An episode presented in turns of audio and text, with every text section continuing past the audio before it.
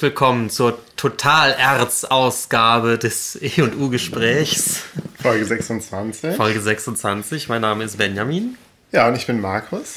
Und die Total-Erz-Ausgabe wird sich noch beim zweiten Thema äh, erklären. Keiner versteht, was du damit meinst, Benjamin. Das ist ja das Gute. Das ist so eine Art Cliffhanger. Ja. Und jetzt sind alle während deines äh, Themas aufgeregt auf, dies, auf, das, auf die Auflösung des Totalerzes in der zweiten Hälfte. Ja, du hast das ja schon getwittert, weil du bist ja jetzt bei Twitter. Stimmt, ich bin bei Twitter, das Genau. ist was Neues. Genau, das ist neu. 2016 ist Twitter für mich neu. Ja. Gut, ja, dann ähm, wir spoilern jetzt nicht unsere Themen. Ich fange direkt an und zwar habe ich mir wieder ein sehr absonderliches Thema rausgesucht. Und zwar werde ich über das Buch ähm, Vampyroteutes Infernalis sprechen von Wilhelm Flusser und Louis Beck. Ähm, ja, und ähm, was das jetzt genau bedeutet, da ich werde jetzt versuchen, einen Schlenker zu machen, äh, mit, äh, um, um irgendwie darauf zu kommen, worum es sich dabei handelt. Markus hat heute den schönsten Zettel überhaupt gemacht für die, für die Folge mit, mit kleinen Zeichnungen und äh, Stichwörtern Ja. und Blasen, Umkreisen und mit Pfeilen. Das sieht richtig gut aus. Ja, vielleicht Dankeschön. Vielleicht packen wir den einfach ins Netz und du erzählst einfach gar nichts. Ach nein, nee. Ich habe nur irgendwann auch letztens bei Twitter so Schaubilder gesehen, die waren, das waren irgendwie so Mitschriften zu Vorträgen auch zum Thema Podcast. Und die haben mir irgendwie gut gefallen. Und da habe ich mich jetzt so ein bisschen ähm, inspiriert gefühlt, sowas auch mal zu machen. Aber ja, jetzt. Ich finde das gut. Ich kann sowas ja nicht. Meine. Mitschriften auch in der Uni sahen immer aus wie Kraut und Rüben. Ob man es lesen kann, weiß ich jetzt auch nicht. Du musst es ja nur lesen Ja. können. So, jetzt aber Schluss mit dem Vorgeplänkel. Benjamin, ähm, welche Assoziationen hast du, wenn es um Tintenfische geht? Tintenfische. Äh, als allererstes Mal, glaube ich, packe ich die immer in eins mit so Kraken und Polypen. Ich, Ja, das gehört auch zusammen. Tintenfische sind, glaube ich, die, die, kleinen, die kleinen Brüder der Kraken. Ja. Äh, Ich glaube, unter Polypen versteht man aber vor allen Dingen noch so noch kleinere Tiere, die so im, im Teich leben oder so. Aber Okay. Ja. Aber da, glaube ich, ist mir die Abgrenzung nicht so ganz klar. Und ich glaube, vor Augen habe ich dann eher immer so diese Riesenkraken, die natürlich so spektakulär sind. Und Tintenfische, ja, da ist, da ist Tinte und irgendwas. Und Fisch. War nicht irgendwas, dass die gar kein Gehirn haben oder waren das Kraken? Doch, die Irgendwie haben. sowas. Also, das weiß ich gar nicht, ob die. Also, ich glaube, die haben halt nicht so ein, so, ein, so ein Wirbeltiergehirn, aber die gelten ja als sehr intelligent. Und da habe ich das Gefühl, das ist erst in den letzten Jahren und in den letzten zehn Jahren auch so Thema geworden, dass man entdeckt hat, dass ähm, Tintenfische und insbesondere halt Kraken, äh, Oktopusse, Oktopoden, ähm, so ziemlich die intelligentesten wirbellosen Tiere sind. Stimmt, da gibt es doch auch Bei so. Wikipedia steht, die seien auf einer Stufe mit Ratten. Und ich finde, das ist schon krass, weil Ratten gelten ja auch als allgemein. als Ach, und dann fällt mir aber noch ein Bild immer ein, Ja. nämlich, dass die, dass die sich, dass die durch ganz, ganz, ganz kleine Löcher können, Ja. weil die sich, weil die ihren Körper so ganz komisch Genau, strecken ja. können. Also praktisch auf fast null zusammendehnen und sich dann überall so rein äh, zusammenziehen, um dann so durch die kleinen Löcher. Ja, das, das sind so, das ist so meins. Ja, ähm, so viel sei auch schon mal vorweggenommen. In dem Buch, über das ich spreche, geht es um einen Tintenfisch, um eine Tintenfischart, nämlich den sogenannten Vampir-Tintenfisch. Der lebt in der Tiefsee. Und den gibt es wirklich. Den gibt es wirklich, genau. Und ähm, wir, wir schließen ja so ein bisschen tatsächlich an die erste Folge an mit meinem, mit, mit meinem Thema. Werde ich, werde ich gleich noch zu kommen. Du erinnerst dich, wir haben ja über den Schwarm von Frank Schätzing gesprochen. Ach stimmt, ja. Ja. Und ähm, so in diesem Feld bewegt sich jetzt mein Thema.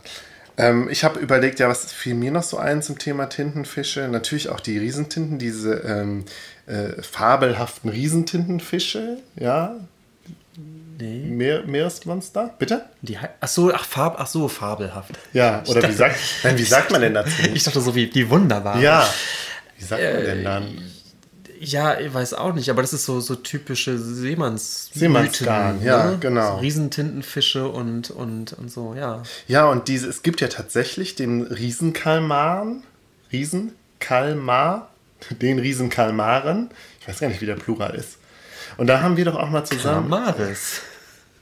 Warum nicht einmal Kalamaris? Du erinnerst dich doch, wir haben doch mal bei dir gesessen, das ist nicht, ist vielleicht vor einem Jahr oder so, und haben auch irgendeine Doku gesehen über den Riesenkalmar, oder? Das weiß ich nicht mehr. Ich weiß, wir fanden das beide unheimlich. Weil der erst vor kurzem auch erst so richtig gefilmt wurde. Ja, und weil er mutmaßlich dann ja schon so mehrere Meter auf dem Buckel hat, Ja. was, was gar nicht ganz klar war, oder? Dass es so große gibt. Ja, doch, glaube ich schon, aber ich glaube, die sind. Man hat halt bis jetzt irgendwie so angespülte Exemplare gefunden und so.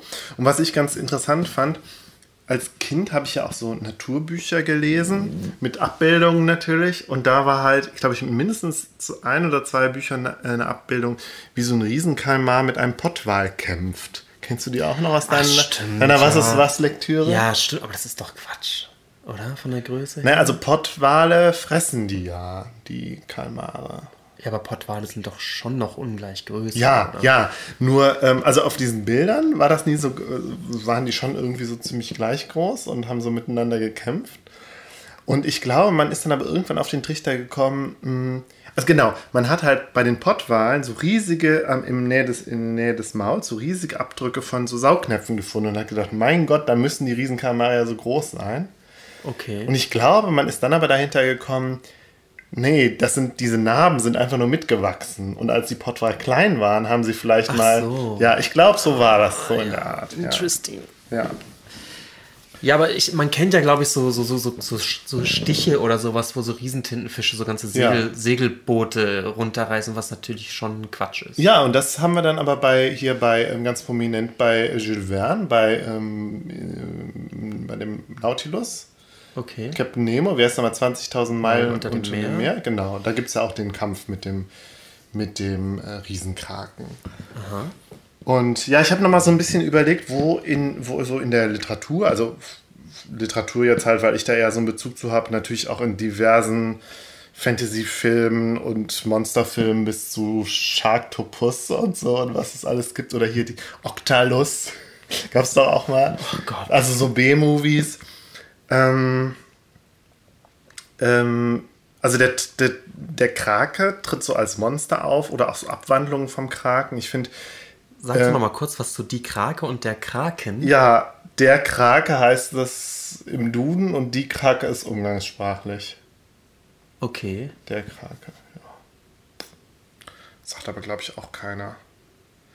Und ich habe, ach, bei Wikipedia steht auch, dass das wohl vom, von einem norwegischen Begriff kommt für die Wurzeln eines, also vermutlich von, ähm, für die Wurzeln eines umgefallenen Baumes. Keine Ahnung, weil vielleicht, weil da so die Assoziation äh, irgendwie da war. Ja, wo war ich? Genau, bei den, äh, wo, er, wo er in der Fantasy-Literatur auftaucht. Und er taucht natürlich bei Mieville auf, über den ich in der ersten Folge gesprochen habe. Mhm. Mieville, der hat nämlich tatsächlich ein ganzes Buch geschrieben, Der Krake, The Kraken oder nur Kraken, was so, ähm, ja, natürlich auch Fantasy ist, aber irgendwie in, in, in, in, ähm, im heutigen London spielt und wo der Pro Protagonist, der arbeitet am Naturhistorischen Museum, ähm, da wird der, der, der Riesenkalmar gestohlen, also die, das Präparat des Riesenkalmars. Und er kommt dann so einer, so einer Sekte oder so einem Kult auf die Schliche, die diesen Riesenkalmar verehren und so. Und es tauchen alle möglichen Fantasy- und Fantasiegestalten auf. Und ich habe das Buch nie weitergelesen, aber habe gedacht, ja, im Zuge des, also jetzt im, in der Nach Nachfolge des Podcasts le lese ich das vielleicht dann doch mal weiter. Ähm, ja, und ähm, äh, der Jeff Vandermeer, der auch so ein Vertreter dieser äh, New Weird ist, über den wir in der nullten Folge gesprochen haben, die, die wir dann noch nicht veröffentlicht haben. Äh, da gibt es was ganz Ähnliches, dass nämlich auch in so einer äh, fantastischen, fiktionalen Stadt äh, die Menschen einen Riesenkalman, der allerdings irgendwie in einem Fluss lebt, verehren. Und natürlich sind wir dann auch wieder bei hier bei Song of Ice and Fire, bei Game of Thrones, wo die sogenannten Ironborn, das ist so ein Volk und ein auf so Inseln leben und so Wikingerartig sind. Und die äh, haben, der, deren Wappentier ist auch ein Riesenkalmar, ein Krake. Ja, und ähm, so dieses ganze, ähm, das, das, also dieses, dass dieser, der Krake so ja auch so ein, so ein bisschen so ein Sinnbild ist für so was Unheimliches unter dem Meer, so was aber auch so was sehr Fremdartiges ist. Ähm, das taucht dann ja auch natürlich bei Lovecraft auf. Und all die Autoren, die ich jetzt genannt habe, die beziehen sich auch mehr oder weniger direkt auf Lovecraft. Und bei Lovecraft kommt jetzt nicht unbedingt ein Krake vor, aber Cthulhu, ja hier sein das Lieblingsmonster bei, bei Lovecraft, ist ja auch so eine komische Mischung aus Fledermaus, Gorilla und mhm. äh, halt Krake, weil der so Tentakeln hat vorne. Ich finde sowieso, Tentakel ist eine, ist eine wichtige Vokabel. Ja. Ich glaube, Tentakel, also Monster mit Tentakel auszustatten, hat ja, glaube ich, in der Horror- und, und äh, Science-Fiction-Literatur auch eine gewisse Tradition, weil das mhm. ja so Extremitäten sind, die eben absolut nicht menschlich sind und überhaupt nicht ja. säugetiermäßig und eben aber auch nicht nur Flossen sind, sondern richtig Extremitäten, die zupacken können und so. Da, da gibt es ja sonst wenig. Ja, zu, und halt auch du? alles können. Also Rüssel gibt es noch. Ja, aber stimmt, Rüssel, ja. Sonst ist Tentakel da schon eine, eine ziemliche Geschichte, ne? Und, das müssen wir natürlich jetzt auch erwähnen, in Japan gibt es Tentakelporn. Ach, ja. ist das wahr? Ja. Ernst gemeint? Ja, ja. Ja. Das Echt? ist, ja. Es hat auch einen Namen. Äh, und das ist auch so ein Internet-Meme. In Comics oder praktiziert man das dann? Das ist, glaube ich, eher so eine sexuelle Fantasie, die sich auch in Bildern findet. Also auch was jetzt auch schon was Historisches ist und jetzt nicht unbedingt. Witzig. Nee, hab ich noch ja. Nur die Tentakel halt als so ein Ersatz oder nicht unbedingt Ersatz, also halt ist halt der Phallus. So. Obwohl es ja auch irgendwie nah, fast, fast wieder nahe liegt eigentlich dann. Ne? Ja, und ich meine, in Japan wird halt auch viel Tintenfisch gegessen und da haben die Leute vielleicht viel mehr Kontakt auch mhm. dazu, während das für uns ja eher eine exotische Speise halt auch ist. Aber kann es auch sein, dass, dass diese, dass da ja eigentlich aufrecht im Meer schwimmt und eben nicht äh, wie die meisten anderen Fische und so weiter horizontal ja, sich vorbewegt? Ja, nee, das sind, das sind Quallen, die du meinst. Der Tintenfisch, der bewegt sich ja tatsächlich. Aber die können doch auch so schweben. Die können doch auch. Ja, also da müssen wir auch wieder gucken. Der Krake, also dieser große Oktopus, dieses große Vieh, das bewegt sich ja so qualenhaft schleichend über den Meeresboden und kann halt auch schwimmen. Dann sieht das ja so langgestreckt aus. Die bewegen sich ja über Stimmt, so dann über, mit, mit so einem Wasser. Aus, ja. so, die ähm, spucken ja so Wasser aus und so raketenartig pulsieren auch so, ne? Der Kopf pulsiert dann so, oder? Ist das, wenn die das sich bewegen? Ich, ich glaube, die sind ja wirklich so weich, die können ja, können sich ja total krass verformen. Aber ich habe, wenn ich das vor Augen habe, eher was aufre äh, wirklich was ja. Quallenartig aufrecht stehendes im Wasser vor Augen. Nö, das nee? ist aber eigentlich nicht so der Fall, nö. Okay. Nee, und die Tintenfische wie so, äh, so Sepia oder so, die sind ja tatsächlich, das sind ja so ja, die so, seifenförmig oder zigarrenförmig. So, also nicht, mhm. nicht wirklich wie Fische, aber die haben halt so einen langgestreckten Körper mit vorne mit den Tentakeln und auch mit Flossen hinten noch. Aber du hast die jetzt ja auch aufrecht gemalt. Man wird ja, aber die habe ich jetzt hier so auf meiner Zeichnung so gemalt, weil das da so gut in die Lücke gepasst hat. Ich habe das Gefühl, man wird die immer so zeichnen. Naja, gut. Naja, auf jeden Fall. Ähm, ja, mir geht es so ein bisschen um diese Fremdartigkeit dieser Tiere und auch so ein bisschen um die Alienhaftigkeit. Bei, bei Lovecraft der, der stellt er ja ganz klar diesen Bezug her, auch dass, dass diese Monster, die er da beschreibt, diese großen Alten und diese, ne, dass, dass, dass die halt auch aus dem Weltraum gekommen sind. Mhm. Und ähm, die gute Wikipedia hat mir aber auch gesagt, dass sich äh, Lovecraft und ähm, also nicht nur Lovecraft, sondern eigentlich fast alle auf ein Gedicht von Alfred Lord Tennyson beziehen. Das ist so ein viktorianischer britischer Dichter. Äh, namens auch The Kraken oder The Kraken aus dem Jahr 1830 und ich lese das jetzt mal vor. Ich habe es einmal geübt, mal gucken, ob es klappt und ja, und ich habe angekündigt, in der, in der Postproduktion Blubbergeräusche mit Wasser dazu zu Genau, ich habe aber leider keinen Strohhalm, deswegen können wir das jetzt nicht live machen. Mal gucken, ob ich das zu Hause mache. Okay, also, los geht's. Below the thunders of the upper deep, far, far beneath in the abysmal sea, his ancient, dreamless, uninvaded sleep, the kraken sleepeth, faintest sunlights flee, about his shadowy sides, above him swell huge sponges of millennial growth and height. And far away into the sickly light, from many a wondrous grot and secret cell, unnumbered and enormous polypi, winnow with giant arms the slumbering green. There hath he lain for ages and will lie, battening upon huge sea worms in his sleep, until the latter fire shall heat the deep. Then once by men and angels to be seen, in roaring he shall rise and on the surface die. Und das ist von wann? Von 1830. Okay. Ja, ähm, mit dem Tintenfisch und insbesondere eben mit diesem Vampir-Tintenfisch, auf den wir jetzt noch nicht äh, genau eingegangen sind, hat sich eben auch der ähm, brasilianische Medienphilosoph Willem Flusser auseinandergesetzt. Ach. Hast du den Namen Willem, Willem Flusser schon mal äh, gehört? Irgendwie? Ja, ja, tatsächlich. Äh, im, im, Studium, aber ich. Ah ja, ist interessant. Dann nie wirklich was von dem. Also der tauchte mal auf als Name. Der ist halt einer der, der großen Medienphilosophen, auch neben, neben ähm, hier dem, dem Klassiker, dem Marshall McLuhan und ähm, dem Paulo Virilio und vielleicht auch dem Friedrich Kittler und so, die irgendwie so Namen sind. Ich weiß über die gar nichts, weil anscheinend die, also ich habe ja auch Sozialwissenschaften studiert in meinem Studium und da tauchten die überhaupt nicht auf. Natürlich nicht, weil die dann anscheinend ja wirklich nur so für diesen Medienbereich relevant sind. Ja, ich habe ja in die Medienwissenschaft immer so mal reingeschaut ja. in die Vorlesung, obwohl ich es ja selbst nicht direkt studiert ja. habe. Und äh, sonst in der Kunstgeschichte. Also wie gesagt, als Name, ich kenne den Namen so, aber ja. da hört es dann auch auf.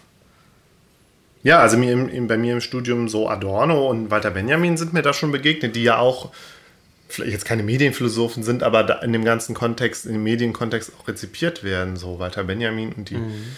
das, das ähm, Kunstwerk im Zeiten der ähm, Reproduzierbarkeit. Aber dann diese richtigen Medienphilosophen, nö. Keine Ahnung. Also ich weiß Was nicht. schreibt der Flusser? Ich weiß es nicht. Ach so. Nee, ich habe jetzt. Nee, ich meine jetzt in Bezug auf dein Thema. Der hat dieses Buch geschrieben, um das es geht. Ach, das ist Der hat das denen. Buch geschrieben, so. Vampyroteutes Infernalis. Ich gar nicht mitgeschnitten. Habe ich am Anfang gesagt, ist das egal. Ach krass, okay. Also Flusser, äh, dazu kann ich sagen, der hat das irgendwie in Prag geboren, hat aber in Brasilien die meiste Zeit seines Lebens äh, verbracht und da auch gelehrt äh, und ist 1991 gestorben.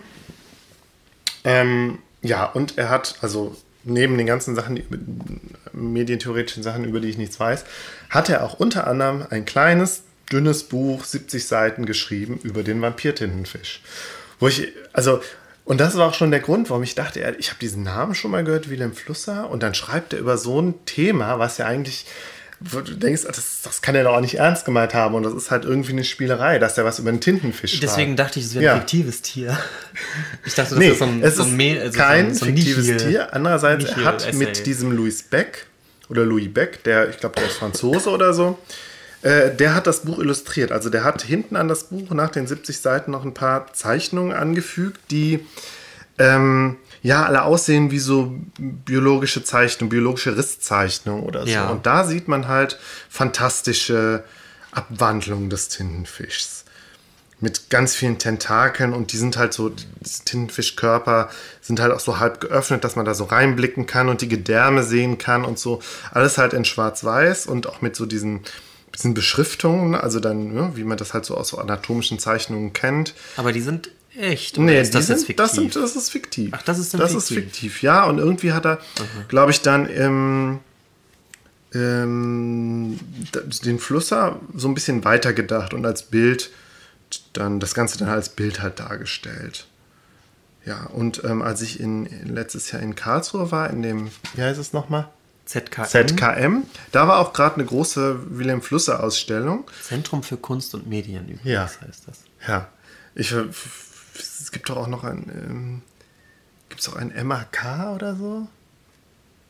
Ach so, nee, das ist das Museum für angewandte Kunst hier in Köln, genau. genau. Damit verwechsel ich das immer und es gibt ja das KIT in Karlsruhe. Es gibt auch den NRK, das ist der neue Aachener Kunstverein und es ist ja. die KHM, das ist die Kunstschule für Ja, aber es gibt auch das Martha.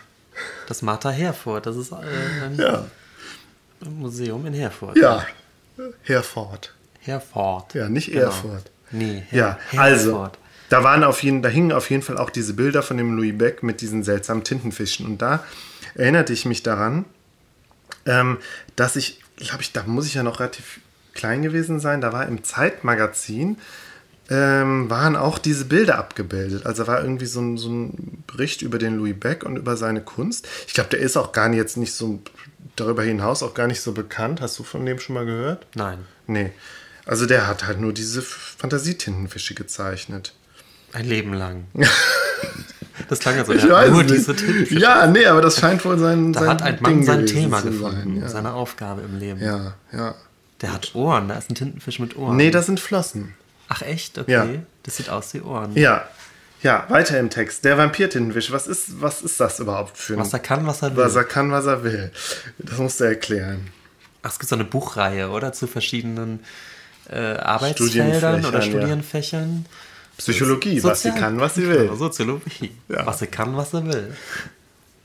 Also der Vampirtintenfisch, der ist ein bisschen speziell, weil er äh, evolutionsmäßig und systematisch zwischen zwei großen ähm, Tintenfischgruppen liegt. Einerseits zwischen diesen Oktopoden, also den achtarmigen Kraken, und den zehnarmigen Tintenfischen. Den, hast du die, also so die Kalmare, ne, habe ich dir eben schon erzählt, diese länglichen? Hast du die im Kopf? Ja. Gut. Ich dachte, die hätten alle gleich viele Arme. Da fängt's Ja, an. es gibt halt die achtarmigen Gibt es sogar die zwölfarmige irgendwas? Das weiß ich jetzt nicht. Der Vampirtintenfisch heißt deswegen Vampirtintenfisch, weil er so ein bisschen so aussieht, als hätte er einen, einen Vampirumhang, also einen vampirartigen Umhang an. So sieht auch ein bisschen aus wie ähm, die, die Tentakel sind nämlich alle komplett mit Schwimmhäuten bedeckt, dass er halt nicht einzelne Tentakel hat, sondern ein, so, ein, so eine Art. Rock. Ja, oder ein Schirm. Schirm, genau. Ja. Und das sieht halt auch so ein bisschen aus wie Vampirflügel oder Ach so, okay. Ja. Ach, ich dachte. Oder wie sieht er aus, ja. aus wie ein Gespenst mit, mit zwei Ohren, weil er ja diese, er hat halt noch so zwei, zwei kleine Flossen. Gespenst ist aber Ja. auch gut und das Ja. könnte sich auch fast ableiten von, von der Gestalt. Ich weiß es gar nicht. So dieses typische Nachtgespenst. Ja, weißt du? Ja, aber er schwimmt halt wirklich auch seitlich. Er schwimmt eben nicht so, wie ich es jetzt hier gezeichnet habe, wie es wirklich auch aussieht wie ein Gespenst. Halt oben der, der also diese kopfartige Rundung und unten dann halt das Flattergedöns. Ja, ich stelle mir das so Ja. vor immer, ja. Tut er aber nicht. Ja. Nee, tut er nicht. Und der ist halt auch, äh, also der ist auch nicht groß, der wird bis 30 Zentimeter groß und lebt halt in der Tiefsee, 600 bis 1000 Metern Tiefe. Hier übrigens ein Gruß an einen unserer Lieblingshörer aus Berlin, mit dem ich mal ein Gespräch über die Tiefsee geführt habe. Ach, okay. Ja, ist auch schon ein bisschen länger her. Ähm, ja, und er ist halt auch einer der, äh, ja, der vielleicht der seltsamsten Tintenfische überhaupt. Er hat nämlich, also erstmal, er ist halt kein Jäger, so, er ernährt sich von Detritus, also von so abgestorbenem Material und Plankton und so. Und das, und zwar so, dass er das mit, mit so praktisch so einschleimt. Also er spült, sprüht dann so, eine, so, ein, so einen Schleim aus und dann saugt er den dann ein. So. Und ähm, er hat auch noch so zwei, also er hat ja diese, diese ähm, acht Arme, die, die eben diesen Schirm bilden und noch so zwei extra äh, Tentakel. Extra Dinger. Ich wusste, dass du das sagst. Ja. Ähm, wir müssen aufpassen mit den, mit den ähm, Insidern, Benjamin. ja, und ähm, er, ähm, hat auch die, also er hat auch so, so Leuchtorgane. Und äh, eines dieser Leuchtorgane ist halt auch in der Lage, so ähm, leuchtende Schleimwolken irgendwie aus, also zu produzieren. Und damit kann er dann seine Gegner zum Beispiel auch täuschen indem er halt dann so eine schleimende Wolke äh, ähm, hinterlässt, die die Gegner dann verwirren, also irgendein Hai zum Beispiel oder so. Und in der Zeit kann er sich dann ähm, kann er sich kann er dann abhauen. Ich finde das extrem coole Gimmicks. Ja, ja, Das ja. ist gut. So, und der äh, Wilhelm Flusser ist halt, äh, aus irgendeinem Grund ist er auf diesen äh, Vampirtintenfisch gestoßen und hat dann so ein bisschen, und es ist halt auch nicht die, also es ist vermutlich auch alles nicht hundertprozentig ernst gemeint, sondern es ist irgendwie so, vielleicht auch so ein bisschen ein Gag dabei, aber es ist halt schon, es ist halt schon auch ein philosophischer Text, den er da geschrieben hat. Und zwar hat er sich gedacht, ja, die, der Vampirtintenfisch ist ja so, wenn man die Evolution sich anguckt, so ziemlich das Gegenteil vom Menschen. In jedweder Hinsicht. Und er sagt auch, der Vampirtintenfisch ist vielleicht auch das eines der Lebewesen, was Menschen besonders eklig finden. Und da hat er so seine kleine These, wo ich nicht weiß, ob das so stimmt. Die Lebewesen, die evolutionär am weitesten entfernt sind von Menschen, die findet der Mensch dann eklig und mit denen kann er am wenigsten anfangen. Ich meine, gut, am ehesten dann vielleicht noch irgendwelche Würmer oder so oder irgendwelche, keine Ahnung, ja, Quallen sind dann vielleicht noch mal ekliger. Ja, ich glaube, in dem Moment, wo es halt noch gestaltloser vielleicht mhm. sogar wird, ne? so Amöben. Ja gut, aber Amöben sind halt so klein, die sind, also ich finde, da kann man vielleicht nicht so einen Bezug zu entwickeln. Aber du hast schon recht, ich glaube, eine Amöbe wäre dann schon das, das krasseste. Obwohl die Tintenfische ja auch so amorph sind, dadurch, dass sie so weich sind und sich so bewegen können. Ich glaube, das ist ein guter Punkt, dieses, dieses wie ich schon sagte, dieses, dass es sich mhm. so zusammenziehen kann, dass es fast dann substanzlos mhm. oder eben mhm. völlig weich ist, das ist natürlich schon sehr weit weg so von, von dem, was wir so als, als Körper empfinden. Ja, also, also er sagt, er sagt zumindest, das ist so seine Ausgangsidee, dass die halt vom Menschen aus ähm, am weitesten entfernt sind und so vielleicht so ein bisschen so die Antipoden bilden zum Menschen. Okay, aha. Ja, muss man jetzt erstmal so, also erstmal jetzt so seine Idee.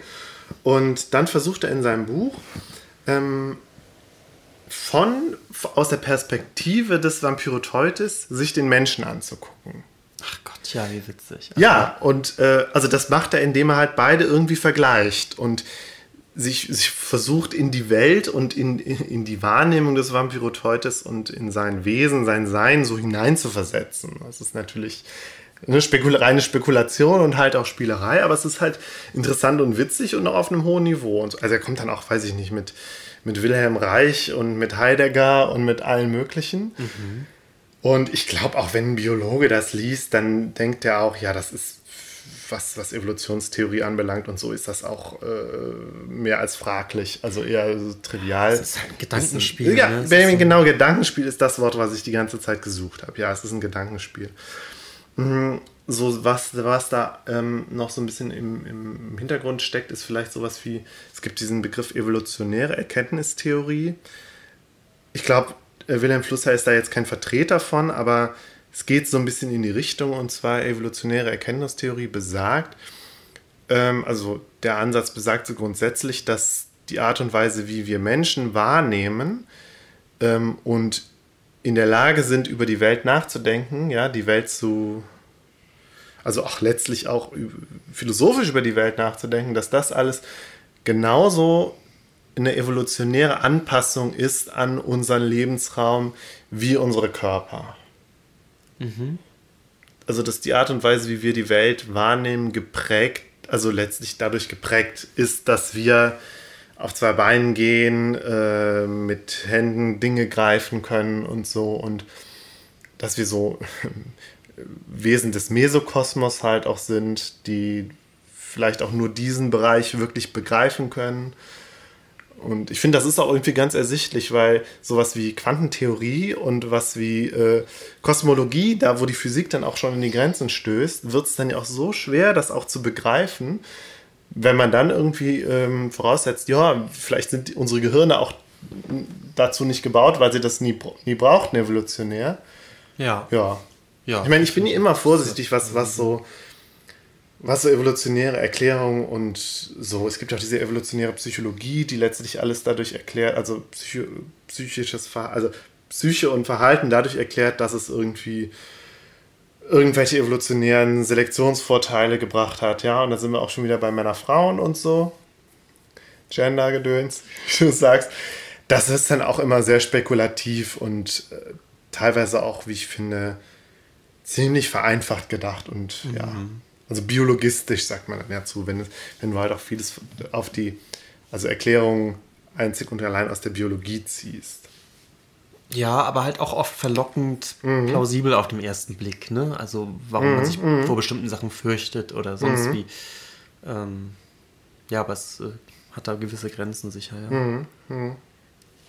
Ich wollte jetzt mal was vorlesen, um sich, damit man sich so ein bisschen ein Bild macht, wie er das jetzt genau macht, wenn, wenn Flusser halt, also er geht so verschiedene Bereiche durch, so genau, Wahrnehmung, wie unterscheiden sich Mensch und Vampiroteutes in der Wahrnehmung und in welche Kultur haben sie auch und, und so. Und ja, er kommt da auf ganz interessante Einsichten, finde ich. Mhm. Ob ich jetzt sagen würde, er kommt jetzt auf interessante Einsichten über den Menschen, weiß ich nicht. Aber dieser Vergleich ist schon ganz interessant. So, ähm, ich lese mal was vor auf Seite 39. Die Welt des Vampyroteutes wird nicht mit Händen, sondern mit Tentakeln begriffen. Sie ist nicht ersichtlich, scheinbar, sondern Vampyroteutes selbst macht sie mit seinen Lichtern ersichtlich. Genau, weil er ja selber auch leuchten kann. Hat er Augen? Er hat auch Augen und zwar ziemlich große, mit, mit die größten unter den Tintenfischen. Und das ist auch übrigens interessant. Die Augen von Tintenfischen sind denen der ähm, Säugetiere sehr ähnlich, obwohl die dann, also es ist so eine konvergente Evolution. Das hat sich Analog. halt unabhängig von der, ja, das ist, das kann man, glaube ich, kann man beides sagen. Okay. Ja. Also sind beide Welten fasslich und sichtbar, aber die Methoden der Auffassung und der Ansicht sind verschieden. Die Welt, die wir Menschen auffassen, steht fest, wie die Äste, die wir ursprünglich fassten. Wir müssen sie erfahren, durchschreiten, um sie anzufassen. Denn die zehn Finger unserer auffassenden Hände sind Glieder von Fortbewegungsorganen. Vampyroteutes hingegen fasst seine Welt mit acht den Mund umzingelnden Tentakeln auf, die ursprünglich dazu dienten, den Nahrungsstrom in den Mund zu fächeln. Die von Vampyroteutes aufgefasste Welt ist ein flüssiger, zentripetaler Strudel. Er fasst sie auf, um die einzelnen Einflüsse der Welt auf ihn zu unterscheiden. Seine Tentakel, analog zu unseren Händen, sind Verdauungsorgane. Unsere Auffassungsform ist aktiv. Wir be bereisen eine stehende und bestehende Welt. Seine Auffassungsform ist passiv, passionell, leidenschaftlich. Er nimmt eine auf ihn zuströmende Welt auf. Wir fassen auf, worauf wir stoßen. Er fasst auf, was auf ihn stößt. Wir haben Probleme, er hat Eindrücke. Seine Auffassungsform ist impressionistisch. Etwas, etwas weiter auf der, auf der nächsten Seite. Will man unter Kultur Weltveränderung seitens eines Subjekts verstehen, dann ist Kultur im Vampiroteutischen ebenso wie in unserem Programm vorgesehen. Aber es geht um zwei unvergleichbare Kulturen. Für uns sind die Objekte Probleme, die uns im Weg stehen, und wir behandeln sie, um sie aus dem Weg zu räumen. Kultur ist daher für uns ein Projekt gegen die feststehenden Objekte, eine Befreiung vom Gesetzten, von den Naturgesetzen. Für Vampiroteutes sind die Objekte Brocken in einer Wasserströmung, die auf ihn einstürzen. Er saugt sie an, um sie sich einzuverleiben. Daher ist Kultur für ihn ein Diskriminieren zwischen verdaulichen und unverdaulichen Brocken, das heißt eine Kritik an den Eindrücken. Nicht Projekt gegen die Welt ist Kultur für ihn, sondern diskriminierend kritische Injektion der Welt ins Subjektinnere. So. Ja, das ist doch witzig. Das ist doch, das ist doch äh, schönes Jargon Schlag und über albernes, lustiges Thema. Ja, nein, also tatsächlich, ich habe, ich, ich finde das, ich verstehe das auch alles kaum, was er da meint. Also ich, ne, man merkt irgendwie, er hat sich da auf einem hohen Niveau Gedanken über so ein Thema gemacht. Und der schraubt sich ganz schön hoch, ne? Ja, ja, das, ja, natürlich. Witzig, okay. Ja, und ich muss sagen, mich hat das Buch inhaltlich auch nicht so. Also, mich interessiert es nicht inhaltlich, sondern als, so, als, ein, als Phänomen irgendwie, weil ich es so witzig finde, dass da so ein Philosoph ist, der dann so, sich so ein Thema raussucht und über auch so ein, so, ja, sich vielleicht auch mal so ein bisschen in die Niederungen der, der Naturforschung äh, begibt und dann über sowas schreibt. Ja, es ist aber auch, es ist schon ziemlich witzig, wie da so diese, ähm, die, die Sprache mhm. und sozusagen auch das, das Denkvermögen von so einem gestandenen mhm. Philosophen eben äh, sich hermacht über so ein Thema irgendwie. Mhm. Ne? Mhm aber ähm, man hat auch sofort diese, diese leichte Überforderung, die mhm. philosophische Texte eben oft mit sich bringen. Ich musste auch noch dran denken, ähm, hast du mir nicht auch mal von diesem Buch erzählt? Ich glaube, von dem Thomas Nagel heißt der, Wie es ist, eine Fledermaus zu sein oder so in der Art heißt das. Das ist, glaube ich, auch eines der nee. bekanntesten. Ja, gut, ich habe es leider auch nie gelesen, aber das, da geht es irgendwie darum, dass dieser Thomas Nagel halt sich auch so in einem Gedankenspiel äh, überlegt, dass ob, ob ein Mensch halt verstehen kann, wie, wie es ist, eine Fledermaus zu sein. Und dann halt zum Schluss kommt, nein, kann er nicht. So. Das ist, glaube ich, so Kognitionsphilosophie oder ich, Philosophie des Geistes, ich weiß es nicht. Also ich könnte mir vorstellen, dass, dass es wahrscheinlich eine Menge in die Richtung mhm. geht, dieses, dieses Überlegen, wie es wäre, wenn der gesamte Sinnesapparat mhm. plus auch die gesamte Umwelt so sehr anders mhm. wäre, mhm. wie wäre man dann sozusagen, was für Gedanken hätte man dann? Also wie, wie würde man überhaupt dann die, die Umwelt wahrnehmen und äh, was macht das mit einem? Ja, also, da musste ich auch wieder an ist, Wie du schon sagst, natürlich super spekulativ. Ja, total. Also. Aber ich musste da, da, das hat mich auch so fasziniert. Ähm, wir machen jetzt auch wieder einen kurzen Schlenker zu dem Wayne Barlow, über den ich schon mal gesprochen habe. Der hat äh, in seinem Buch über die Außerirdischen, wo er so Außerirdische aus, aus der Literatur irgendwie äh, dargestellt hat, es gibt ein, ähm, ich glaube, im englischsprachigen Raum relativ bekanntes Kinderbuch, das heißt A Wrinkle in Time, auf Deutsch die Zeitfalte von Madeline Langle oder Langle oder so. Ähm, wo halt auch irgendwie so eine Gruppe von Kindern durch die Zeit und auf fremde Planeten reist und da halt auch auf so Aliens sto stoßen, die, ich glaube, alles mit Geruch, also deren einziger Sinn der Geruchssinn ist, glaube ich. Okay. Und die aber auch den Geruch über, über, auch über Tentakel aufnehmen. Da muss ich halt auch dran denken. Ja, ähm, aber worauf ich abschließend jetzt hinaus wollte, ist, das, was der Wilhelm Flusser ja macht, ist natürlich immer wieder postmodern, Benjamin. Ja. Wir haben uns vorher schon ein bisschen darüber äh, beömmelt, dass wir heute beide sehr Keine postmoderne Folge Themen. über entweder Gendergedöns oder postmodern. Ja, das, das, ich weiß auch nicht. Keine Ahnung. Vielleicht, ja, aber sehr wahrscheinlich, weil, weil genau das auch ähm, so die so postmoderne Philosophie ausmacht, dass sie sich eben auch für nichts zu schade ist. Und also Gedankenspiele auch irgendwie zulässt, die halt auch so, keine Ahnung, ein bisschen abseitig ist. Ist das ich mein, was Grund, Postmodernes? Also ich das, wüsste da jetzt Ja, ja, also ich, ähm, also erstmal ist es inhaltlich ja, äh, in, versucht er ja so eine Infragestellung der menschlichen Perspektive. So, der Men auch der menschlichen Erkenntnisperspektive.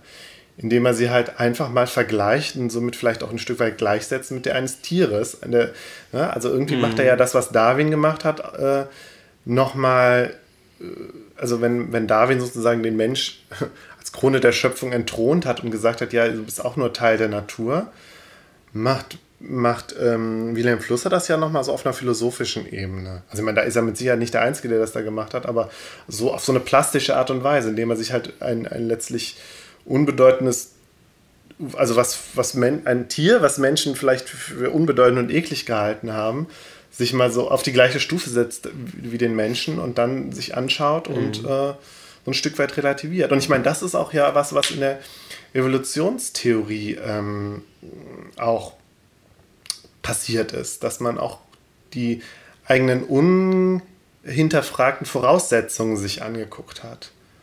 Dass der Mensch eben, also dass Evolution halt kein, kein Prozess ist mit einem Ziel und der Mensch ist das Ziel sozusagen, sondern etwas, was, was letztlich völlig äh, äh, zufällig passiert. Mhm. So, und wo man auch nicht davon sagen kann, dass der Mensch der, die Krone der Schöpfung ist, sondern letztlich auch nur mehr oder weniger, genauso mehr oder weniger gut angepasst wie jetzt eben so ein Vampirtintenfisch zum mhm. Beispiel.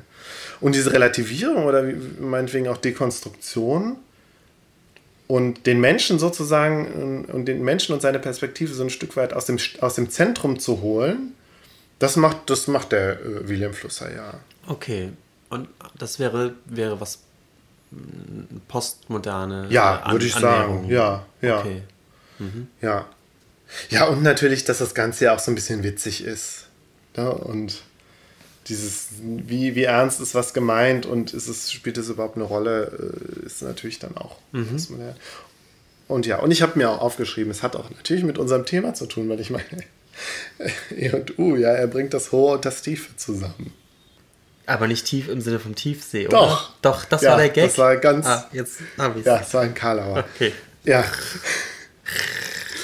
Und ähm, vielleicht als Abschluss noch so, ein, so, ein, so einen kleinen Gedanken, den ich hatte, weil ähm, mit dieser, ähm, ich habe es jetzt mal genannt, Anthropozentrik-Kritik, ja, also Kritik ja. daran, dass der Mensch im Zentrum steht, ist er ja auch ziemlich nah an dem, an so einer politischen Richtung der, des Antispeziesismus. Sagt ihr das was? Nein. Das ist, ja, letztlich ist das Tierrechtsbewegung, Teil oder steht damit irgendwie im Kontext, dass, dass dem Menschen halt überhaupt keine Vorrechte eingestanden werden äh, gegenüber anderen Lebewesen oder zumindest nicht gegenüber anderen Tieren. Okay. Ach so, so, da hatten wir doch aber in Aachen sogar den Vortrag von diesem Autoren, der das äh, Zoopolis geschrieben Stimmt, hat. Stimmt, ja, was war das nochmal? Fällt der Name nicht ein. Kanadischer ja. Professor, der, ja, ja.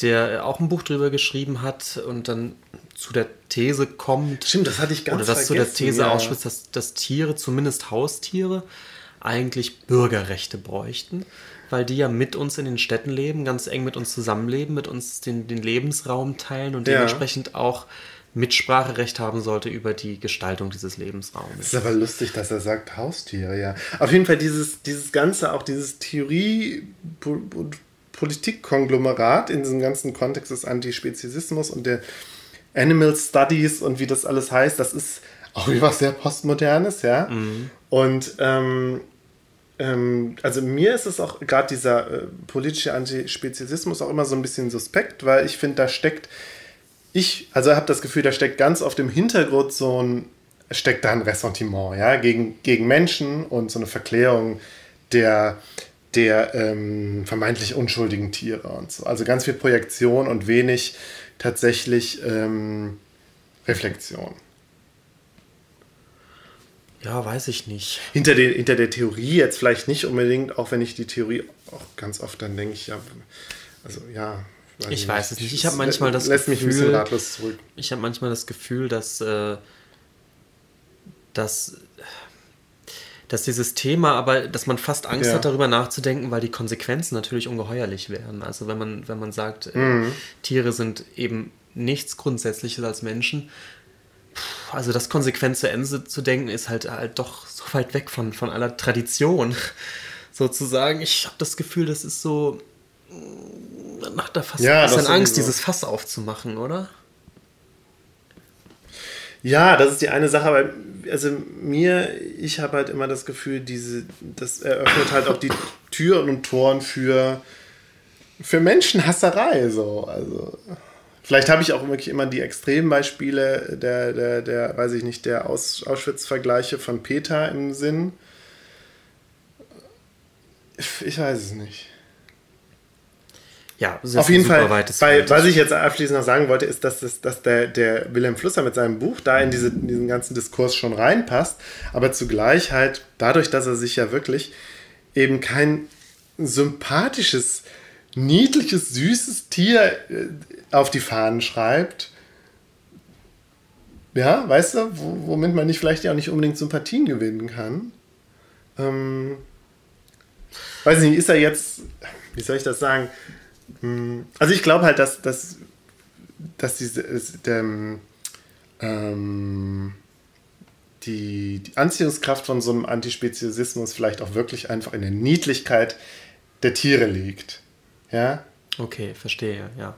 Und mhm. dass diesem Diskurs der Wilhelm Flusser überhaupt nicht dienen kann, weil er sich Nein. halt das ja, ich auf die Fahnen schreibt, das ekligste Tier, also sagt er ja wirklich, das ekligste Tier zu nehmen, was es gibt. Ich finde dieses eklig immer ein bisschen schwierig, ja, das, das aber zumindest halt. wirklich bewusst ein Tier, was sehr ja. weit weg von uns ist, also genau. auch tatsächlich distanzmäßig. Also ja, das steht in der Tiefsee, das ist so ein Lebensraum, den, den kaum einer von uns wahrscheinlich je irgendwie mhm. mal selbst erleben wird, äh, ist uns einfach völlig unzugänglich ihm, ihm geht es ja genau darum. Mhm. Ja. Aber ist jetzt eigentlich übrigens, habe ich nicht letztens noch gerade gelesen, dass angeblich äh, wirklich zur Debatte steht, dass in, in Kraken in der DNA irgendwie was das war ist, irgendwie was, stimmt, das war so eine was völlig nicht vergleichbar ist mit stimmt, jeglicher anderer ja. DNA, die man evolutionsmäßig Stimmt, das habe ich auch mal so, so irgendwie mit einem halben Auge mitgekriegt, ja. dann ja. gab's dann gab's glaube ich sogar dieses Signalwort Alien DNA, wo wurde dann so ins, ins Feld geführt. Ich habe keine Ahnung. Hast du das hast auch nicht das, Ich habe nee, ich habe es auch nicht genauer gelesen. Ich war mir war ziemlich schnell, dass das irgendwie nur so ein also kein Hoax war, aber nur eine Aufbauschung sozusagen. Genau, ja. Ja, aber das passt auch wieder ins Bild. Das, das, ähm, und ähm, auch in so dieses ähm, Assoziationsfeld sozusagen. Ja, Kraken unheimlich, leben im Meer, sind aber doch irgendwie Aliens. Und deswegen stellen wir uns vielleicht Aliens auch ganz oft so krakenhaft vor, weil Kraken äh, mh, ähm, ähm, so fremdartig sind. Und sie sind aber auch so intelligent und so. Und ja, hier der, der Schätzing, bei dem, ich glaube, bei dem kommen keine Kraken vor, aber diese Irr, ja, diese äh, unterseeische Intelligenz, ja, die äh, ja, sind halt auch in der Tiefsee. Und wird halt, er sagt ja auch immer, ja, es geht nicht um die, es geht ja nicht, äh, wir wissen ja wenig, weniger über die Tiefsee als über das Weltall. Ja, wie ich gerade schon meinte, die Tiefsee ist natürlich auch total dankbar, weil die, Ja. ist, die ist weit weg. Äh, die, die sind unseren, Hm. unseren eig- eigentlichen Erfahrungshorizont total abgeschirmt. hm. Wenn man überhaupt runterkommt, dann nur mit dem, mit dem waghalsigsten technischen Hm, Möglichkeiten, so ein bisschen wie eben in den Weltraum. Und die Bilder, die man von da kriegt, die sind dann eh auch immer so ein bisschen unheimlich, weil man immer nur ein ganz kleines Sichtfeld hat. Ja. und viel Schwärze und plötzlich kommt was an der Kamera Ja, vorbei. aber das Diese doch Aufnahmen sind Wir doch haben das doch super. zusammen gesehen. Das war doch das mit dem, Ach, mit das dem meinst du, Riesenkalmar. stimmt. Ja, ja. Doch, da waren die Das auf der Suche nach. unheimlich. Man sieht halt, Genau. also es ist halt irgendwie aus so einem, die Kamera aus so einem ähm, Unterseeboot und man sieht dann irgendwie plötzlich so, ein, so Fangarme oder so und kommt ganz schnell was auf einen zugeschossen. Ja. Diese Ästhetik hat was total Ja. Unheimliches schon. Und äh, übrigens ähnlich wie, wie immer sofort, diese Art von Nachtsichtgeräten auch immer sofort eine Ja. unheimliche Ästhetik bringt, weil man eben ganz eingeschränktes Sichtfeld Ja. hat und plötzlich jeder, je- jeder Fuchs, der vorbeikommt, mit Ja, leuchtenden mit Augen leuchtenden plötzlich, Augen, plötzlich was Unheimliches kriegt.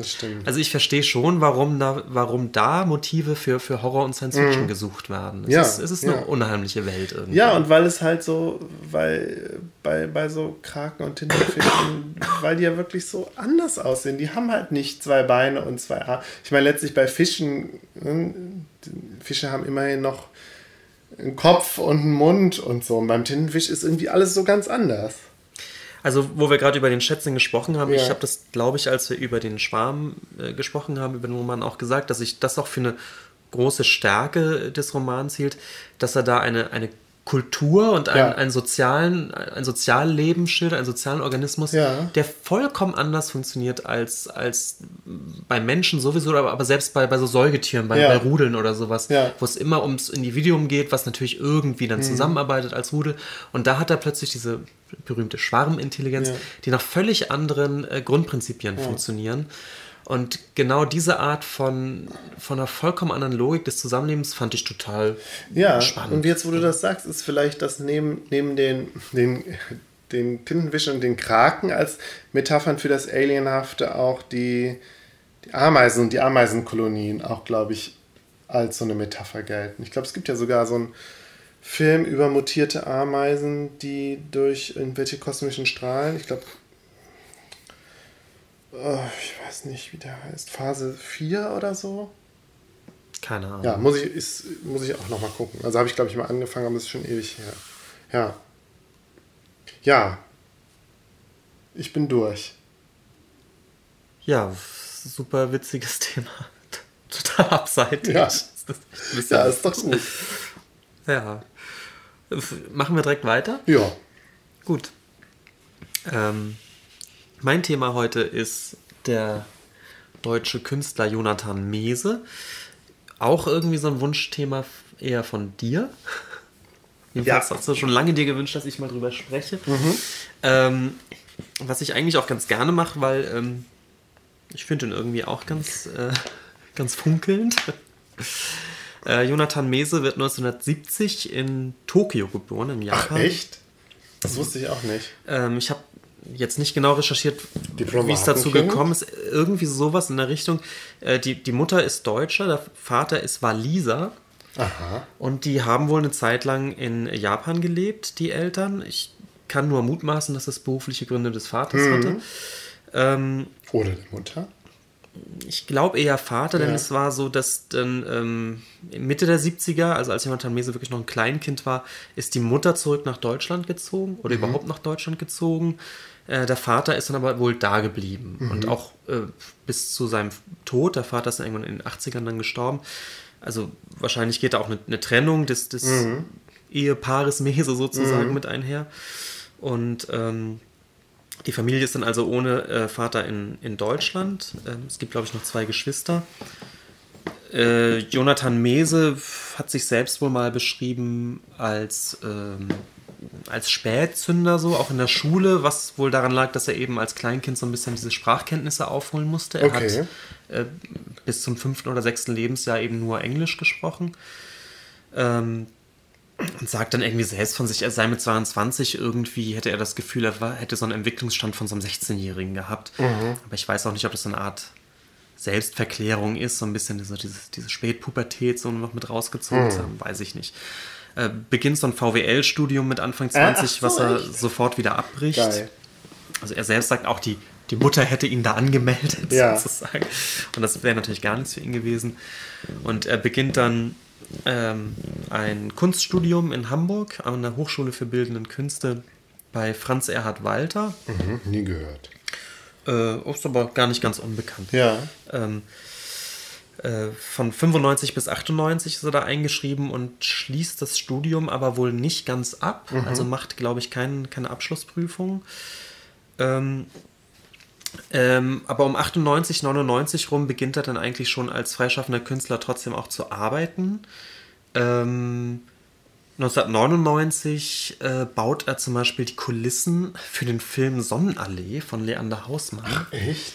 Das ist jetzt eher so was Anekdotisches. Ja, aber, aber- es ist so. Also als Kulissenbauer dran gearbeitet. Ja? Irgendwie schon. Und ähm, hat dann sogar so eine kleine, so eine Art Cameo-Rolle Ja. als verrückter Künstler in diesem Film. Ich habe mir das jetzt nicht nochmal Aber da war doch auch schon bekannt, oder? Zu der Zeit? Also es, es geht so. Sein, sein Durchbruch eigentlich ist. Ähm, Ich habe jetzt aber auch Sonderlee mit Goodbye Lenin verwechselt. Ja. Ach so, nee, der ist Sonderleser noch um einiges früher, Ja. 99. Und 99 ähm, ist er auch als Künstler bei der Berlin Biennale. Und das ist, Okay. glaube ich, sein erster großer Auftritt, Ja. äh, sozusagen.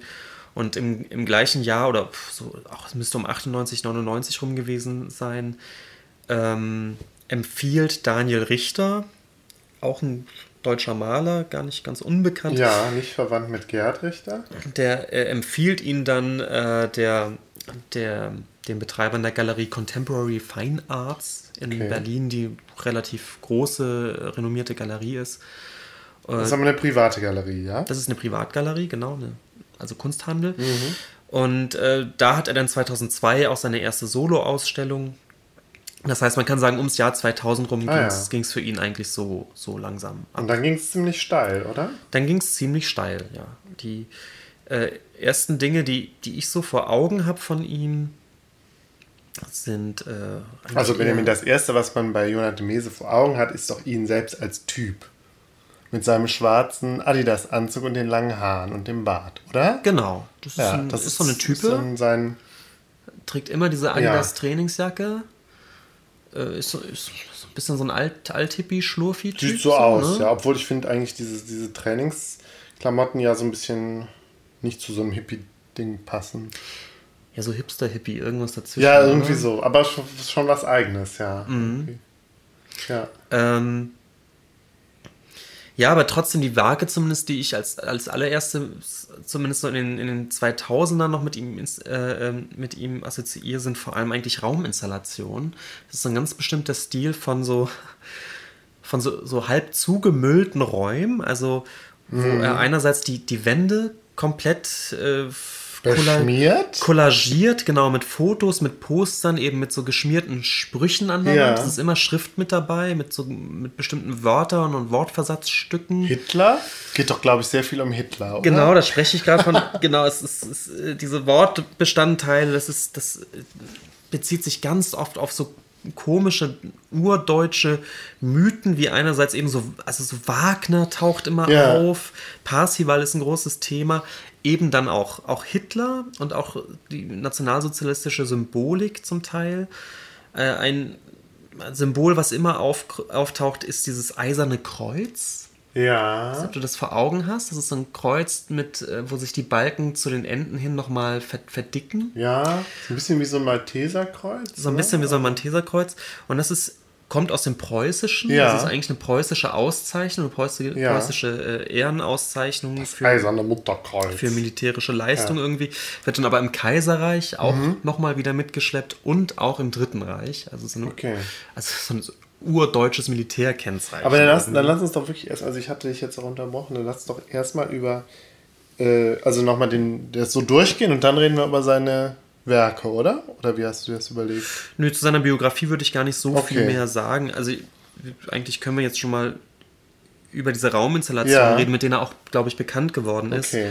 Und ich würde dann irgendwie überschwappen zu ihm als Performance-Künstler. Okay, Worum es hauptsächlich geht. Auf jeden Fall so diese ganze Auseinandersetzung mit der jüngeren deutschen Vergangenheit, wie es immer so heißt. Mhm. Also Nationalsozialismus und äh, Kaiserreich und so, Mhm. das ist so sein Ding. So. Also Genau. ich habe auch immer das Gefühl, er ist halt so das, was der Film Stonk als ähm, Filmsatire ist, ist, macht er halt als, als Kunst. Ui, ja, finde ich jetzt ein bisschen irreführend. War, Vielleicht. ja, war, war irgendwie eine Assoziation, die ich hatte. Aha. Ich hab, äh, Also da müsste ich lange drüber nachdenken. Ja, ist vielleicht, ist er vielleicht auch überhaupt nicht zutreffend, aber es ist auf jeden Fall halt so, er. Ja, er setzt sich damit so. Aber wir Ja, sind der- irgendwie einen Schritt zu weit. Ich würde Okay, eigentlich ganz okay, gerne okay. nochmal Ja. kurz erklären, was er da macht in diesen Installationen. Okay. Weil ich glaube, dann verstehen wir besser, wie er mit Ja. dieser Symbolik eigentlich umgeht. Ähm, also er, er stellt so ganze Räume voll mit, äh, wie gesagt, einerseits kollagiert er die Wände mit, mit Fotos und Postern, einerseits eben von solchen Menschen wie, wie Wagner oder Hitler, also mit geschichtlichen Personen, die eben, eben auch vor allem auf dieser deutschen Geschichte kommen und dann aber eben auch mit, äh, mit Figuren wie Mickey Mouse oder Donald Duck Ja.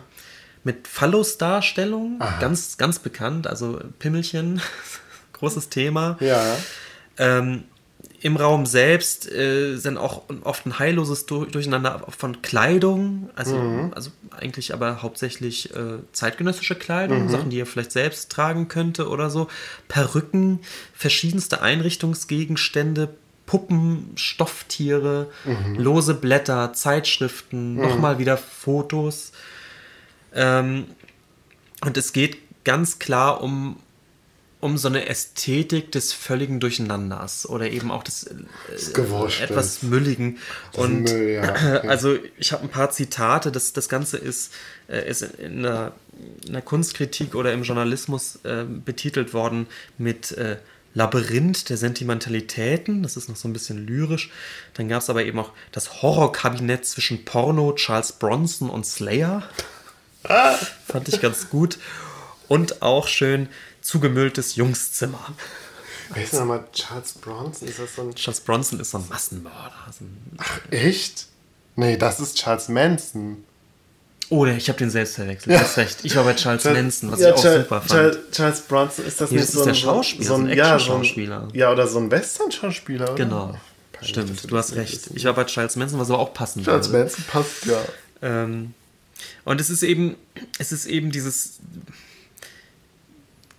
Es ist, es ist so ein bisschen schwer fassbar, wo, was, was diese Ästhetik dann nun, nun eigentlich irgendwie ist. Weil du hast einerseits so Symbole, die total geschichtlich aufgeladen sind und natürlich dann auch, auch von Sinn her total aufgeladen sind, wie eben dieses Eiserne Kreuz und Wagner und Hitler und diese deutsche Geschichte. Und andererseits dann Dinge, die eigentlich auch völlig läppisch sind, die teilweise popkulturell Ja, aber, sind. aber gerade das finde ich das Interessante, dass er dadurch die, dadurch auch diese extrem aufgeladenen Symbole des wo der Deutsche mit seiner Erdenschwere immer, weiß ich nicht, bis 45 noch so dran gehangen hat und darüber hinaus und das alles so das Deutsche und so. Und dass er das halt so in den Kakao zieht und letztlich auch so, so dekonstruiert so dadurch. Ja, Dass er- dekonstruiert. ja, ein zugemülltes. Jungszimmer. Ja, und ja. Und äh, jetzt, ich habe hier nämlich auf meinem Zettelchen Postmoderne mit einem Smiley stehen. Ja. Da haben wir es natürlich, Oh, dass er diese, dass er diese Symbole oder Zeichen, Ja. die aus völlig unterschiedlichen Dingen bestehen und auch eine unterschiedliche äh, Ja. Intellektuelle Fallhöhe eigentlich haben, aber einfach Ja, zusammenwürfelt. Ne? Also zumindest eine, eine unterschiedliche Aufgeladenheit. Ja, ja. also aus völlig verschiedenen Traditionen Ja, kommen und die eigentlich auch in ganz an verschiedenen Kontexten eigentlich verhandelt waren. das wollte ich damit sagen. Ja, ja, ja. die, die würfelt oder die dreht er so durch den Reis. Kommt das durch den Hakenkreuz bei ihm vor? Nicht, bestimmt nicht, oder? Das ist ja auch verboten. Ich, äh, ich glaube, es gibt, es gibt es aber, aber ich bin mir Ja, nicht ganz sicher. Aber ich glaube, im Kunstkontext kannst du das Hakenkreuz ja, glaube ich, auch abbilden, oder? Ich weiß es nicht. ähm, ich glaube, er hat das Hakenkreuz drin. Ja. Ähm, dazu kommen wir dann aber gleich eben auch. Aber ich finde auch das eiserne Kreuz, so das eiserne, das hat auch nochmal Mhm. so eine ganz spezifische Konnotation, ja. Also eine, eine Vokabel, die bei ihm ständig auftaucht, auch in diesen Wandschmierern, ist Erz. Mhm, Was ich super finde, weil es irgendwie auch. Jetzt, ja. Es hat. Von der, von der Atmosphäre ist schon klar, was man mit diesem Wort Ja, hat. Ne? ja, es ist eben auch, dieses, was du meinst mit Erdenschwere und Ja. Erz. Und Erzstaat, man denkt sofort an, man, man denkt auch sofort an Kruppstahl und sowas. Ja, Ja, und er hat doch auch dieses einmal ein Buch veröffentlicht, ich glaube, das hieß Erzstaat Heidegerz, wo er sich halt mit Heidegger auseinandersetzt. Mhm. Ich glaube, es kommt auch ein, ein Kraken drin vor. So ein kleines Stofftier, was er immer dann. Und so Fotos, wo er dann auch bei Heidegger da in der Hütte äh, im, im Schwarzwald da so Fotos macht und so und dann halt einfach so. Ja, aber auch der Heidegger, der ist ja auch so, ich finde, der verkörpert das ja auch, also mit seiner, bei Heidegger ist ja alles total erdenschwer und das Sein und das Dasein und das Ge- Geworfensein und was er alles, was der Heidegger auch alles für Begriffe hat. Und dann kommt so ein Mese daher und man merkt, er hatte einen heiden Spaß auch daran, sich, also damit, also weißt du, damit, damit auseinanderzusetzen. ja, total. Ja, und Und letztendlich diese Symbolik dann aber auch total ins Leere laufen zu Ja. lassen, dadurch, dass er eben den, der, der Kontext an sich überhaupt keinen keinen Halt gibt für diese Symbolik, Ja, sondern ja. die total wahllos durcheinander gewürfelt. Und er selbst ist halt auch immer, weiß ich, wirklich wie so ein kleiner Junge mit, mit glänzenden Augen, der, der Ja. so, ja. ja. ähm, ich, diese, diese, diese Art von Ästhetik, diese Ja. zugemüllten Jungsräume, die er Mhm. da installiert, die ist, ähm, fand ich Anfang der 2000er war die total hip. Also es gibt, ich, ich erinnere Mhm. mich an so ein Erlebnis, dass ich in, in Düsseldorf in der Kunstakademie beim Akademierundgang war, wo also eben Studenten ihre Werke ausstellen. Ja, ja. Und ich war da noch nie das, in der äh, Kunstakademie. ja. das muss schon Ende der 2000er Ja. eigentlich gewesen sein. Und ich hatte den Eindruck, dass so jedes fünfte Werk versucht hat, diese Mese-Ästhetik hinzukriegen. Ja. Also dieses, ähm, wir haben ja schon mal über diese Tumblr-Ästhetik gesprochen, Ja, so dieses. Durcheinanderwürfeln von verschiedenen ästhetischen. Ebenen und dieses mm, irgendwie fruchtsame ästhetische Durcheinander. Und das ist gar nicht so einfach herzustellen, dass das wirklich cool aussieht oder Ja. funktioniert als Ästhetik. Mese kriegt es sehr gut hin. Ja. Die meisten dieser Studenten haben es überhaupt nicht hingekriegt. Also wo man auch gemerkt hat, ja. du musst schon, du musst es schon hinkriegen. Das klingt paradox, aber ein gutes Durcheinander Ja, hinzukriegen. nö, finde ich, das ist, finde ich, klingt nicht paradox. Das ist, glaube ich, auch ein gutes ästhetisches Chaos. Das weiß- das ähm, weiß man, Das ja. muss man erstmal hinkriegen. Ne? Und äh, wenn es eben zu wahllos ist, lässt es einen total kalt. Und bei Mhm. ähm, Mese funktioniert es immer ganz gut. Äh, das, das, ist, das ist wirklich. Obwohl es so ja wirklich alles andere als schön anzugucken ist. Ne? Es ist ja Es wirklich. ist irgendwie müllig. Es ist ja. auch, ich finde, es ist auch, ähm, also es ist so im Gesamtkontext mit Mese selbst und mit dem, was er sagt, ist das schon alles, finde ich das interessant, aber es ist halt, es macht kein, ich finde es nicht interessant anzugucken. Also weder schön noch interessant. Also das ich ist halt äh, auch wirklich abstoßend zum Teil.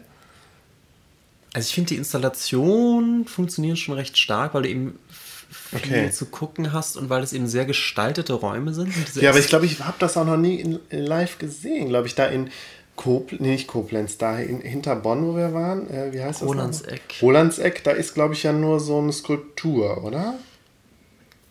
aber wir waren ja nicht bei der Mese-Ausstellung im Rolandseck, oder? Nee, wir waren, aber da war eine Skulptur von ihm. Okay, aber da müssen wir, da, das wollte ich eher auch Ja. nochmal sagen, da finde ich die Installation noch das, das Stärkste so. Ja.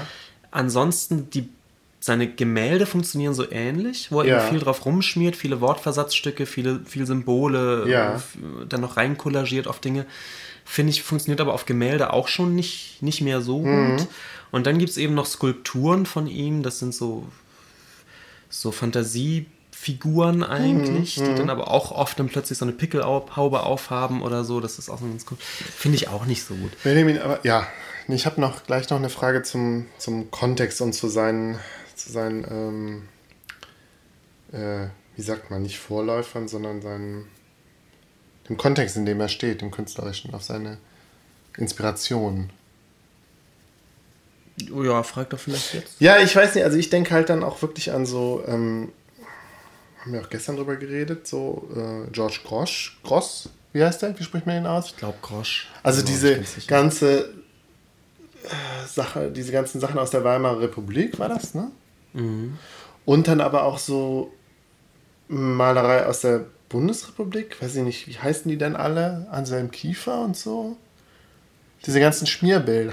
Nee, das ist. Nee, du. Ja, das, da wäre man aber eher bei. Ähm, Ich, ich, ich verwechsel, ich kann ja nicht neuen, bei dieser neuen wilden Malerei. Ähm, nee, Kiefer ist nochmal wieder eine andere Baustelle, die aber auch. Ich bring die, ich, ich verwechsel die immer, aber da gibt es doch so zwei, drei Namen von so großen deutschen Malern der letzten, weiß ich, Jahre. Henk, Kippenberger. Ja. Nee, Kippenberger meinst du wahrscheinlich aber nicht. Oder Imdorf. Imdorf, ja, natürlich Ja. Imdorf, genau, den meinte ich. Ja. Ja.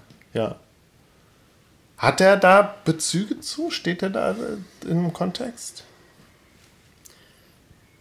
Oder hier der Daniel Richter selbst, der malt doch auch so Bilder.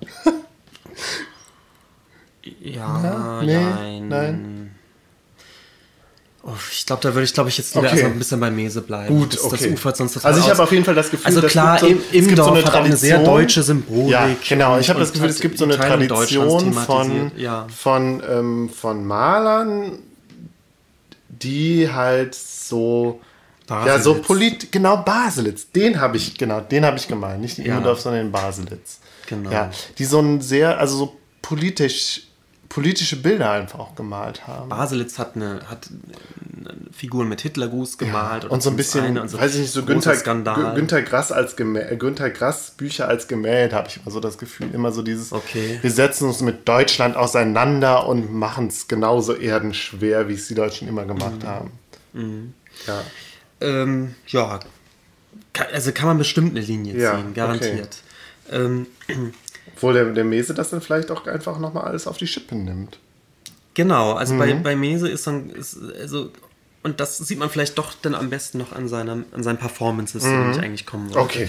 Ähm, denn ähm, dieses, dieser Umgang mit, mit Symbolik, dieses durch den Wolf drehen und irgendwie auch Persiflieren dieser Sym Symbolik Mhm. oder so, finde ich eigentlich noch am stärksten in seinen Performances. Und darüber ähm, wollte ich vor allem eigentlich heute sprechen. Das ist nämlich Mese als Performance-Künstler. Das ist so sein zweites großes Standbein Ja. eigentlich neben, neben diesen, diesen Werken, die er macht. Ähm, äh, und da gibt es äh, eine, mh, ein Thema sozusagen, Ja. ein eigenes Programm, was er so hat als Ja. Performance-Künstler. Und das ist die Diktatur der Kunst. ähm, mit, damit ist er viel unterwegs und äh, er macht eben Performances, die hauptsächlich so Reden sind, wo er wirklich eigentlich als, als performativer Redner vom Publikum steht Ja, so ein Agitator. als Agitator ne? und äh, der dann eben sein, sein agitatorisches politisches Programm ist Mhm. die Diktatur der Kunst und darüber spricht er. Es gab 2012 im Surkamp Verlag sogar ausgewählte Schriften zur Diktatur der Kunst, wo eben so Manifeste und sowas drin sind. Ja. Und ähm, ich habe ähm, ein, äh, so ein Manifest mal ausgedruckt. Ich war übrigens selbst bei so einer Veranstaltung mal in Düsseldorf, wo Ja. er äh, das, die Diktatur der Kunst eben proklamiert hat. Ja. Und am Eingang gibt es immer so kopierte Zettel, wo dann handschriftlich von ihm aus einer Mhm. So Art... einen hast du jetzt auch mitgebracht. so einen ne? habe ich mitgebracht. Hat er wirklich so in, in seiner Genau. einigermaßen schönen Das Schrift? sind so runtergeschriebene äh, Handschriften, Mhm. die so manifestartig so sein, sein Programm irgendwie, Mhm. sein, über das er dann spricht, irgendwie ähm, skizzieren. Und das würde ich mal vorlesen ein das bisschen. ist so lustig. Das ist jetzt von 2015 und ich glaube, die macht er zu jeder Veranstaltung. Ja. Gibt, zu jeder Performance gehören auch einmal diese, diese handschriftlichen Zettel, die jedes Mal Mhm. neu schreibt, die jedes Mal ein bisschen anders sind, aber eigentlich immer, immer das gleiche thematisieren. Und dann kriegt man vielleicht auch ein, eine Idee von seinem Sprachgebrauch. Mhm. So. Ähm, M-E-E-S-E, also Mese, Doppelpunkt, Kunst ist das Erste. Ähm, Geilste? geilste und radikalste Ausschlussverfahren. Kunst macht gleich macht Kunst. Mese Kunst gleich Kunstmese. Kunst sortiert alles aus, was nicht Kunst ist. Super. Doppelpunkt. Kunst ist keine Ideologie, keine Religion, keine Spiritualität, keine Kultur, keine Esoterik, keinerlei politisches Amt, keinerlei politikverseuchtes Engagement, kein Kulturfan, keinerlei Fankultur, kein politisch linkes, nee, kein politisch links, kein politisch rechts, keinerlei Selbstverwirklichung, keinerlei Ikarus, keinerlei Ich-Wahn, kein Pilger, keine Pilgerreise, keine Kulturreise, keine Angstmacherei, keine Demokratie, kein Glaubensbekenntnis, kein Glaube, kein Zynismus, kein Tempeltum, keine Sekte, kein Gottessucher, keine freie Wahl, kein politischer Aktivismus. Ich lasse ein bisschen was aus. Ähm, äh, keine Gemeinde, kein Gemeinschaftsgefühl, keine Spitzfindigkeit, kein Naturalismus, kein Nationalismus, kein Internationalismus, kein Voodooismus, kein Okkultismus, keine Haltungslosigkeit, keinerlei Fähnchen im Windtum, keinerlei Verrat an der Kunst, keinerlei, keinerlei ideologischer Soldat, keinerlei Unsachlichkeit, kein Gemeinschaftswahn, kein Chaos, keine Anarchie, kein, kein Klein, keine Kleingeisterei, kein Freigeist, kein Schöngeist, kein Nostalgikertum, keine Verfügbarkeit, kann, keine Anbiederungsprogramm. Und so weiter. Keine, kein, ja, aber es kommt noch ein paar Ja. Schönes, kein, worüber wir auch sprechen müssen, keine Durchdemokratisierung, keine Nabelschau, keine Ich-Pest, keine Ich-Versautheit und so weiter. Kunst ist Chef, also Chefsache Zukunft. Die Diktatur der Kunst ist das, einzige, ist das einzige gesellschaftliche, ist die einzig gesellschaftliche Alternative. Kunst an die Macht. Ähm, und dann noch, äh, es ist ein Irrglaube, also Aberglaube, dass irgendeine Ideologie besser sei als eine andere. Mese unterwirft sich ausschließlich der Diktatur der Kunst. Alles andere ist für Mese irrelevant. Mese entdekra- entdemokratisiert alle und alles. Das heißt, Kunst entmachtet alles, was nicht Kunst ist. Kunst ist der Erzretter. Nicht Revolution ist das Zauberwort, sondern Evolution. Alles, was sich der Evolution nicht in den Weg stellt, dient der Kunst. Evolutionsliebe ist Kunstliebe. Lieber Mensch, stell dich niemals der Kunst in den Weg. Ja. Ähm, das heißt, kurz zusammengefasst, dieses, dieses Programm Diktatur der Kunst geht eigentlich, äh, besagt eigentlich, es gibt überhaupt gar keine Dogmen mehr, keine Ideologien, keine Religion, kein Staat. Es gibt nur noch Kunst. Die Kunst ist, ist, ist die Macht eigentlich. Und das äh, Interessante ist, dass er vor allem auch gegen zwei Dinge immer vorgeht, neben Religion und Staat. Das ist das Individuum.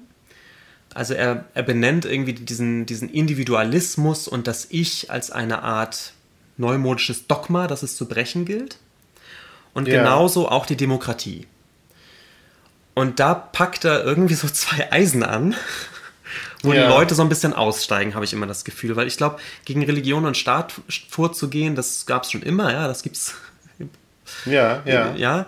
Aber gegen das Individuum, das ist für viele so ein bisschen schwierig, weil ja gerade so diese Freiheit des Individuums tatsächlich so ein sowas ist, was viele. Ein Demokrat, also ein Wert der modernen westlichen Demokratien. Genau, das freie, das Ja. freie Individuum und die Demokratie. Also da packt er nun Sachen an, ähm, die, Die man. sind ja ungeheuerlich. die kann man nun eigentlich nicht kritisieren. Ja, Benjamin, aber die Frage ist doch, wie ernst meint er das?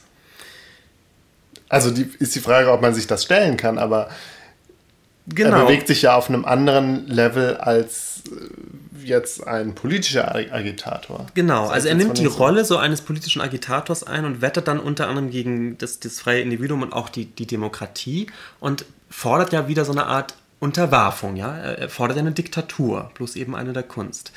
Und dieses Antidemokratische scheinbar, ähm, auch zu deiner Frage, wie ernst meint er das, würde ich ganz gerne mal erzählen, wie es dann in Düsseldorf gelaufen ist. Gerade was dieses Nicht-Demokratische angeht, gab es wirklich richtig Stunk und Gegenreden aus dem Publikum. Also es sind Leute aufgestanden und gegangen.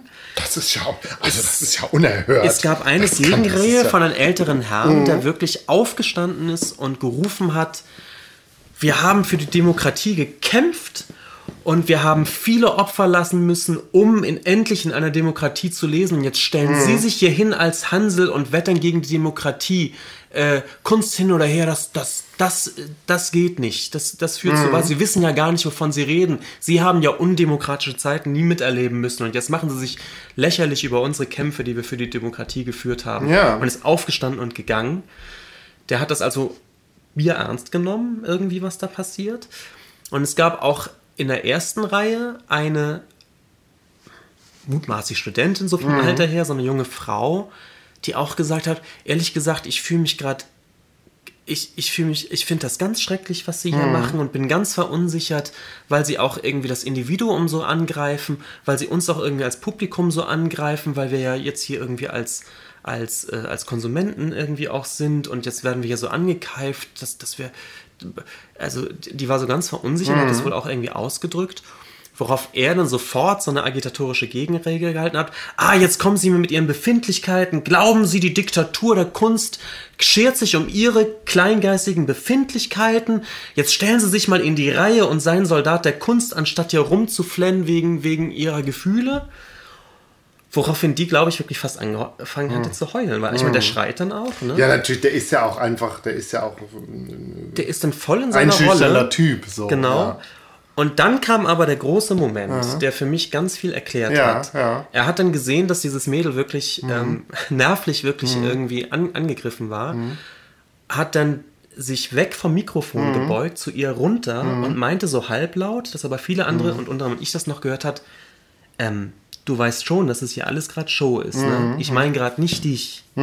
Ähm, wollte ich dir bloß sagen, es ist alles Show. Ich mache jetzt hier weiter und wir können uns gerne nachher nochmal unterhalten, aber es ist gerade eine Show, ne? Ja, und hat sich dann aufgerichtet, ist wieder zum Mikrofon gegangen und hat, hat weitergeschrien. Sein, sein politisches, pseudopolitisches Programm.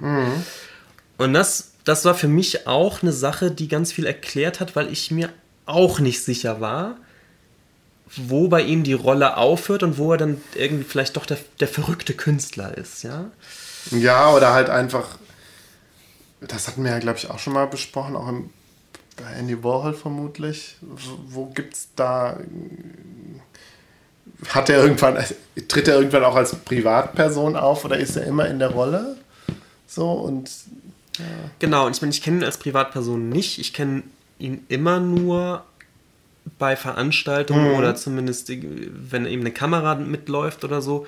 Da ist er eigentlich immer, also er ist nicht immer in dieser Diktatorrolle, aber er ist zumindest immer in dieser Künstlerrolle, wo er ja auch abgedreht Ja. genug ist, wo er viele witzige und, und Nonsens-Sachen sagt. Ja. Ähm, also da kenne ich ihn nur so. Aber bei dieser Diktatur der Kunst, da schlüpft er dann nochmal Ja. wirklich in diese Rolle dieses, dieses Agitatoren. Und das, das ist eine Rolle. Das ist, das ist ganz klar eben aus dieser Anekdote ersichtlich, die ich live miterlebt habe, wo, ich, wo mir auch klar wurde, okay, okay, jetzt habe ich es. Und es ähm, ist auch so, dass er, glaube ich, am Anfang des Programms sogar eine kleine Ansage gemacht hat, gesagt, so, ja, hallo, ich freue mich hier zu sein, mein Name ist Jonathan Mese.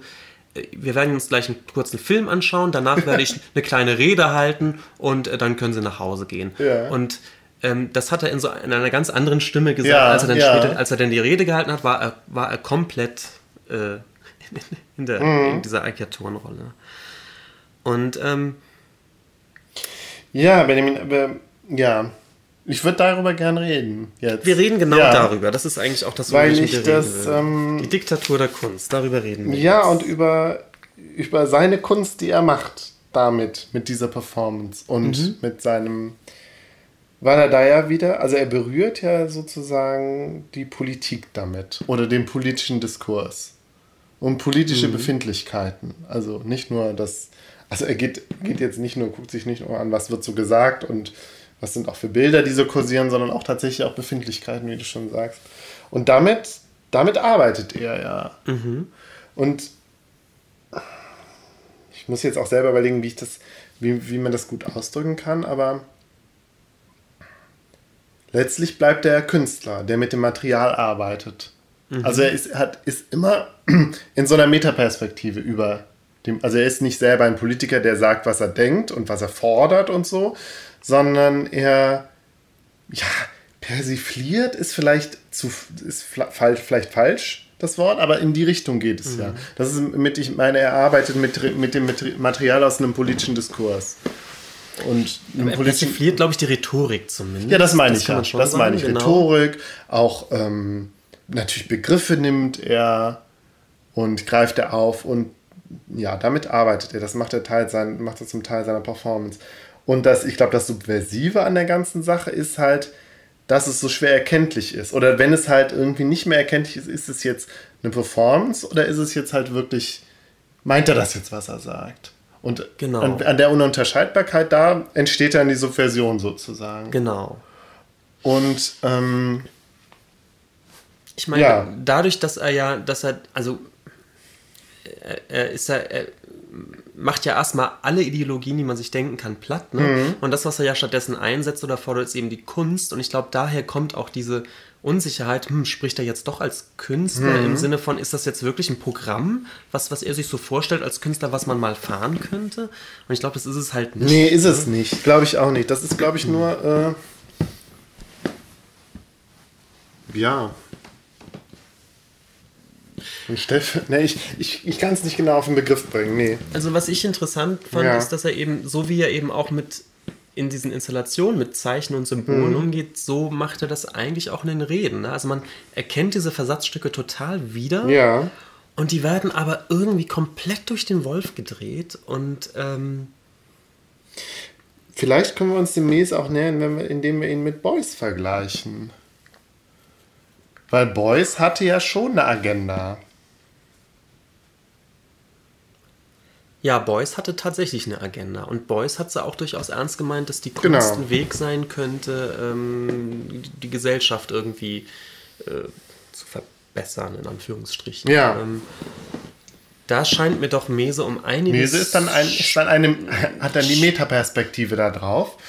Und, ähm, und der meint halt nichts ernst. Ne? Es ist, also ich glaube, es ist wirklich alles ein Spiel, ne? ein totales, ein, spielerisch die, diese Rhetorik nachzuäffen und alles durch den Wolf zu drehen, was eben den, den ernsthaften politischen Diskurs wichtig ist.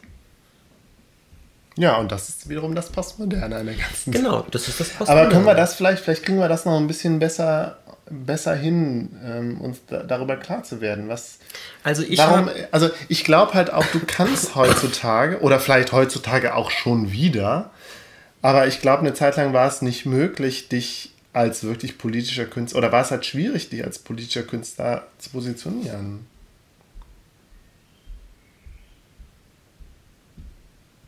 Mm. Also was mir, noch, halt, ja. was mir noch einfällt, ist, dass, dass Beuys eigentlich immer versucht hat, neue Symbole zu schaffen. Mhm. Ja, also zu sagen, es, es gibt die alten Symbole äh, funktionieren nicht mehr, wir müssen neue, auch eine neue Symbolik schaffen und die, die schafft er mit, mit seiner Kunst zum mhm. Beispiel. Bei Mese habe ich das Gefühl, die ist der schafft keine neuen Symbole, weißt du? Er, irgendwie ist es ja, aber das ist ja wiederum anders. auch so, ein, so ein, dieser postmoderne Gedanke, dass es eben nichts Neues mehr Neues in der Welt gibt, sondern mit dem Vorhandenen kannst du halt, du musst mit dem Vorhandenen umgehen und das halt genau. remixen oder samplen sozusagen. Genau. Das hatten wir auch schon mal in irgendeiner Folge. Aber das ist eben auch nochmal wieder ein großer mhm. Unterschied und das macht vielleicht Mese zu, zu was total postmodern, was Beuys nicht ist, überhaupt nicht ist, glaube ich. Ich denke jetzt halt gerade wieder an diesen typischen Adorno-Satz, äh, es gibt kein richtiges Leben im Falschen, der ja auch so bezeichnend ist für so eine bestimmte Haltung, dass, weiß ich nicht, irgendwie die gesamte Lebenswelt so kulturindustriell durchdrungen ist und es irgendwie kein Außen des Ganzen gibt, kein Außen des Kapitalismus letztlich auch. Und dass du halt keine Alternative, es, es, es gibt keine Möglichkeit, eine Alternative zu schaffen. Und Beuys hat das vielleicht noch versucht, noch eine, eine bessere Welt irgendwie zu schaffen, auch mit der Kunst. Und Mese ist dann, weiß ich nicht, 20 Jahre später dann sagt, also sein, sein Ausgangspunkt ist dann vielleicht, nö, geht nicht. Nö, er kann eigentlich. Das eigentlich Einzige, was er machen kann, ist das. Also, es ist ja auch so ein bisschen, man könnte sagen, vielleicht ist es auch eine Art von Zynismus oder es ist halt einfach. Vielleicht, ja. So, dann aber dann doch eher, also entweder was zynisch oder es ist halt irgendwie auch was Spielerisches im Sinne von, ja, es ist, man kann zumindest drüber lachen, dann haben wir das Beste Ja, draus genau, genau. Wir können es wir können's durch den Kakao ziehen und wir kommen, wir kommen da nicht raus, aber Genau. wir können immerhin versuchen, uns da, äh, wir können ein bisschen versuchen, eine Distanz dazu zu. zu Und ich würde jetzt gerne eine, Ja. einen historischen Bezugspunkt ins Feld führen, den mir, Ja. glaube ich, dann noch sinnvoller erscheint. Und das ist wirklich Dada. Ähm, Ja. Da die Dadaisten, äh, Dada wird ja immer auch zu Recht gesehen, glaube ich, als eine Reaktion auf, auf den Ersten Weltkrieg Mhm. eigentlich und befindet sich so in dieser Weimarer Republik und ist, äh, auch da gab es so dieses, dieses Gefühl, man ist was willst du künstlerisch nach so, nach so einer Geschichte wie dem Ersten Weltkrieg eigentlich machen?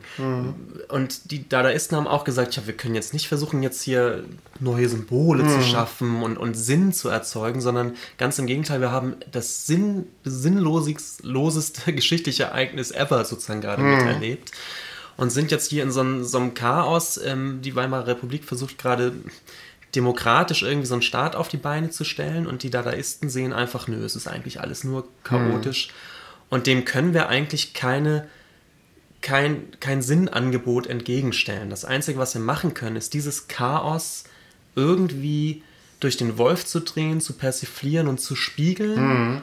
Und wie gesagt, ja, bestenfalls einen Witz draus zu machen. Das ist eigentlich Dada. Und der Witz, dass das Gute ist, weswegen das irgendwie auch zu Mese total passt, ist, dass auch die eben darauf verfallen, politische Manifeste und die politische Rhetorik durch den Wolf zu ziehen und irgendwie zu persiflieren und so sinnlos Manifeste zu schreiben. Dada ist das und das, Dada ist das und Dada ist alles bloß nicht das. Diese, es sind, diese Dada-Manifeste lesen sich so ein bisschen nach Mese, beziehungsweise umgekehrt, muss man natürlich geschichtlich sagen. Und ich glaube, damit kommt man ziemlich weit. Ja, ja. Und anscheinend ist Mese auch ähnlich wie nach dem Ersten Weltkrieg, scheint er sich in, in einer Zeit zu fühlen, in der es nichts bringt, ein Sinnangebot zu Ja. machen, sondern wo man eigentlich nur die Sinnlosigkeit spiegeln Ja, und persiflieren genau das kann. ist es, ja. ja. Und ich glaube, er ist dann eher, eher Dada, als, als dass er eben in, in, in so einem, aus einer beuysischen Performance-Kunst rauskommt. Ich glaube, er ist eigentlich ein Rücksprung auf, er ist ein postmoderner Dada. Ja, ja. Das, ja, ist doch gut auf den Begriff gebracht. Gibt es bestimmt schon, hat Ja. bestimmt schon jemand geschrieben, weil es ist eigentlich echt naheliegend, auch Ja. mit diesen politischen Manifesten. Aber ich habe es jetzt nicht recherchiert, aber eigentlich ist Mr. Dada ist eigentlich die Bezugsgröße für Mese. Und ähm, ich finde ihn übrigens damit mit dem, was er macht, ähm, vollkommen zeitgemäß und auch völlig äh, überzeugend so. Also Ja. ich, ich, ich kenne viele, die die mit Mese nichts anfangen können, die, die den wirklich als wie so ein Clown, als Clown sehen, wa- was natürlich auch irgendwie stimmt, ne? Mhm. Ja. Aber ich, ich glaube, er, er weiß schon, warum er das so tut. Und Ja. ich glaube, das ist total überzeugend. Das glaube ich auch. Wir haben aber noch nicht die Anekdote erzählt von dem, wie er vor dem Bücherregal steht und sagt, ja, hier muss ich alles nicht lesen. Und dann zieht er von Heidegger Sein und Zeit äh, aus dem Bücherregal und hält es irgendwie so an seine Wange und streichelt es, ja, hier muss ich gar nicht lesen. Einmal so, So. und So, mehr, mehr muss man doch nicht Ja. machen. Das reicht doch. ja. Hat Es ja gibt wirklich auch irgendwo im Internet dieses Video, das ist irgendwie so eine Art Home-Story bei ihm und so. Ich glaube, seine Mutter taucht auch auf und er führt auch so durchs Atelier. Er lässt übrigens alle seine Performances aufnehmen. Er hat so einen Mhm. eigenen, eigenen Kameramann sozusagen, der das alles aufnimmt, archiviert. Ja. Und das YouTube, es gibt einen eigenen YouTube-Kanal, Ah, ja. der heißt, glaube ich, irgendwie so Propagandazentrum oder so. also Jonathan Mese googeln bei YouTube und dann kommt man auf seinen offiziellen Kanal, wo es äh, bestimmt 50, 60 Performances Ja. von ihm gibt. Einfach mal reinschauen, die, die ähneln sich sehr, Ja. aber das, das lohnt sich und ist witzig. Und wie gesagt, ich finde ihn heute eigentlich, ich finde ihn vor allem als Performance-Künstler gut. Also für mich sind irgendwie die, die Werke, die, die materiellen Werke, sehen, ja. eher so eine Verlängerung des, des Kosmos, den er eigentlich als Performance-Künstler Ja. aufbaut.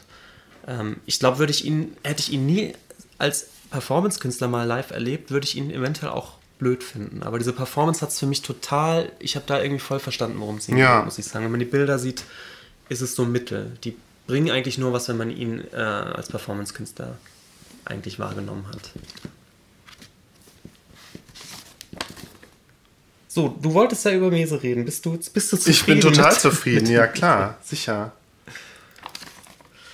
Und es bringt auch einfach Spaß, diese, diese Neologismen, diese Wörter. Die- Der hat einen witzigen Sprachgebrauch. Das, das ist schon teilweise auch echt. Irgendwas mit Erz immer. Es gab so schöne Zitate, auch während dieser Performance, wo es ums Ich ging. Er sagt, ach, das bisschen Ich ist doch lächerlich, das scheiß ich doch morgens auf dem Lächerlich. Klo auf. dann ist das bisschen Ich doch raus, dann kann man Ja. den Rest des Tages endlich der Kunst dienen, wenn man das bisschen Ich morgens mal ausgeschissen hat. Es ist schon ziemlich witzig. Es ist schon ziemlich gut.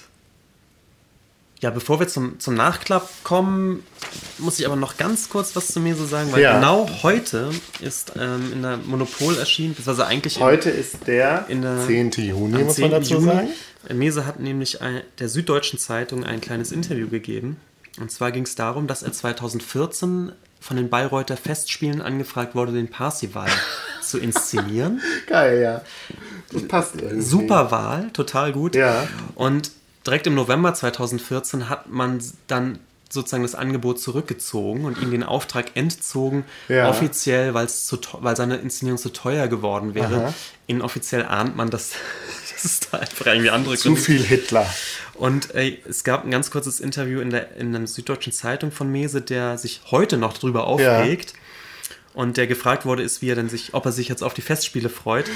Und äh, kurzes, kurzes Zitat noch von ihm: Ach, jetzt wird es wieder so ein Popelhanshaus, so eine kleine blöde CSU-Schauspielhausgeschichte. Ich hätte dafür gesorgt, dass sich Bayreuth ausdehnt, vielleicht so groß wie Deutschland, so groß wie Europa oder so groß wie die Welt wird. Was wir gerade in, wa- was gerade in Bayreuth passiert, ähm, dass alles durchdemokratisiert werden soll, zum Unterhaltungsprogramm zurechtgestutzt werden soll, das hat mit der Allmacht der Kunst nichts mehr zu tun. Das noch als Nachklapp. Also der ist Also als, ähm, immer auch gerne in seiner Rolle Ja. unterwegs, immer noch. Super. gut. Jetzt kommen wir wirklich zum Jetzt kommen wir Nachklapp. wirklich zum Nachklapp. So. Also erstmal, ähm, wir haben bei Twitter auch, also das ist schon ein bisschen länger, ich habe es beim letzten Mal vergessen, Dank zu sagen an Ed Wunderbar und at, an at It is Incomplete, die bei Twitter äh, uns gelobt haben. Ja.